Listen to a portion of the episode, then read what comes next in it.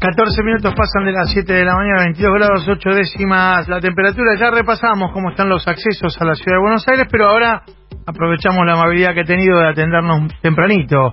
A la mañana vamos a conversar con el ministro de Defensa, Agustín Rossi. Hola Agustín, ¿cómo va? Buen día. ¿Qué tal Mauro? ¿Cómo va? Buen día para todos. Gracias por, por atendernos. Bueno, finalmente ayer, lo que todos veníamos suponiendo en los últimos días, el presidente anunció la prórroga de la cuarentena. ¿Qué, medidas especiales, diferenciales o complementarias se han dispuesto en estas horas teniendo en cuenta esta prórroga de cuarentena, de aislamiento, Agustín? Ninguna en especial, sino tratar de hacer cumplir y de cumplir con, con, mayor intensidad todas las acciones que venimos que venimos llevando, ¿no? En cada uno, en el caso nuestro, en el caso de las Fuerzas Armadas, en cada uno de los lugares estamos participando de operativos solidarios, de operativos humanitarios, eh, entrega de comida, en muchos elaboración de comida, en otros aportes logísticos eh, para armar hospitales de campaña, eh, tratar de ir aumentando en cada uno de los lugares la cantidad de camas. El martes, mañana terminamos de instalar el hospital militar reubicable en Pompeya. Eh, aumentamos mucho la capacidad de camas en el Hospital Militar Central y en el, y en el Hospital Naval Pedro Mayo. Eh, en, el conurbano mm, eh, empezamos eh, el, esta semana empezamos con, con distribución de alimentos y elaboración de esos alimentos en, en la matanza estamos planificando lo mismo en otros distritos del conurbano y estamos haciendo tareas similares en otros lugares del país, inclusive en la ciudad de Rosario, seguramente sobre medio de semana vamos a participar de la distribución de alimentos fortalecemos todas las tareas de apoyo a las fuerzas de seguridad, el patrullaje aéreo que hacemos con helicópteros sobre la ciudad de Buenos Aires y con urbano, y así sucesivamente, ¿no? cada, ah, ah. una, cada una de las acciones eh, que, que, veníamos realizando las profundizaremos, ¿no? Anoche, ayer vinieron dos vuelos eh, en un puente aéreo militar que tenemos con Perú, pudimos sacar dos vuelos de compatriotas que estaban en Cusco, vía Arequipa. O sea, esos Hércules son de la Fuerza Aérea. Esos Hércules son de la Fuerza Aérea. El Fokker de la Fuerza Aérea el, día sábado eh, mm, repartió en el norte de la Argentina eh, equipos de respiradores. Eh, hicimos oh, dos, tres vuelos también a, a Iguazú para eh, argentinos que ya estaban del lado argentino, traerlos a Buenos Aires y así puedan volver a sus lugares de origen, a sus, a sus domicilios. Eh, bueno, profundizamos la elaboración de alcohol en gel, eh, con inconvenientes para obtener los componentes, pero bueno, pero seguimos trabajando y, y todo lo que es la fabricación de barbijos y, cada una de las situaciones que se van dando. Eh, pensaba en lo que ayer dijo Alberto en la conferencia que dio tras la reunión con los gobernadores, esta, esta satisfacción por el alto acatamiento que ha tenido la medida, más allá de lo drástico que fue, de qué forma la evaluación permite suponer que la Argentina, los argentinos y las argentinas hemos reaccionado positivamente a, a lo que nos ha demandado este decreto de necesidad de urgencia. Sí, sobre todo hay que destacarlo porque si no siempre la noticia se destaca el, que incumple, ¿no? El vaso medio vacío.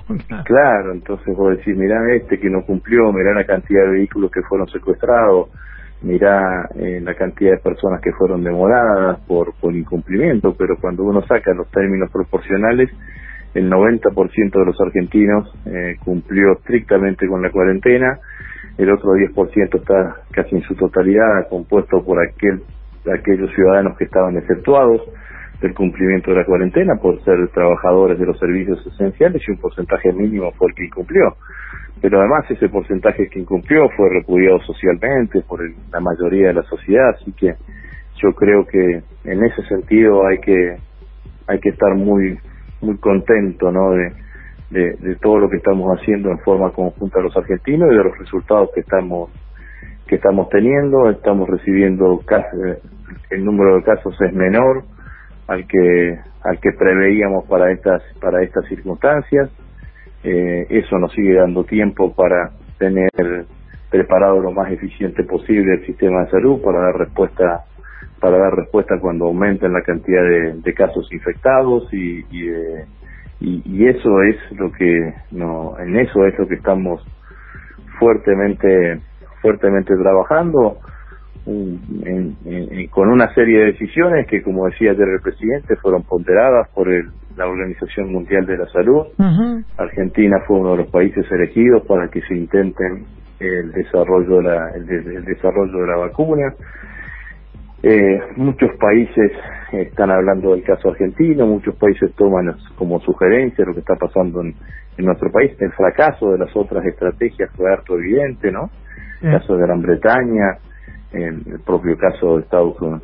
De Estados Unidos, bueno, no sé qué terminará pasando. Y la verdadera subestimación, la verdadera subestimación que hicieron algunas naciones, yo a veces me, me, me cruzo en redes sociales con quienes dicen que González García subestimó el problema del coronavirus y yo digo, no, no, acá en Argentina no subestimamos nada, al contrario, empezamos temprano y empezamos con mucha energía las medidas. Los que subestimaron fueron los italianos, los franceses, los españoles, y por eso están como están. Y nosotros tenemos esa ventaja que nos dio, por un lado, los ciclos eh, climatológicos, pero por otro lado, el accionar rápido del Estado. Nunca me canso de destacar que en el 3 de febrero eh, yo emití eh, eh, una, una orden de, de no contacto, de restricción para con ciudadanos de origen chino en las bases antárticas argentinas y allí aplicamos el primer protocolo de salud que, que se aplicaba en Argentina ante el coronavirus. Y estamos hablando de hace casi dos meses. Sí, claro, claro. y en ese momento estaba el virus todavía alojado exclusivamente en China. Dijiste recién, Agustín, si mal no escuché y te interrumpí, te aparezco Mirta Legrand, que, que te preocupaba algo de lo que pasa en Brasil. ¿Por qué particularmente? Bueno, por todo lo que sí, por, por esta, esta sensación de que, de que hay una sociedad como la brasilera que no acuerda con las políticas que, con esta idea de la no cuarentena que impulsa el presidente Bolsonaro, digamos. ¿no? Entonces, me parece que y, me parece que la sociedad brasileña está mirando adecuadamente no lo que pasó en otros países que aplicaron lo que Bolsonaro cree que tiene que aplicar. Sí, sí, estoy de acuerdo. Y, eh, lo que me decía un colega brasileño con el que hablaba ayer a la tarde justamente de esto es que nosotros no podemos mirar para otro lado ante esa actitud indiferente o, o de algún modo despreciativa de las medidas de control porque Brasil tiene frontera con Argentina. Bueno, eso está absolutamente claro, digamos, ¿no? Pero además es un país hermano eh, y nos preocupa claramente lo que pasa lo que pasa en el mundo, pero fundamentalmente en América Latina. eh, y obviamente que las estrategias que ha elegido el gobierno argentino está absolutamente diferenciada la estrategia del gobierno brasilero. Eh, y esa estrategia ha fracasado en países como en Inglaterra, en donde del, del primer del primer lema que era en todos de Boris Johnson a una cuarentena de tres semanas y con Boris Johnson y el príncipe Carlos con COVID-19. Claro. Te hago una última. ¿Van a seguir participando las Fuerzas Armadas en operativos de repatriación o ya terminaron?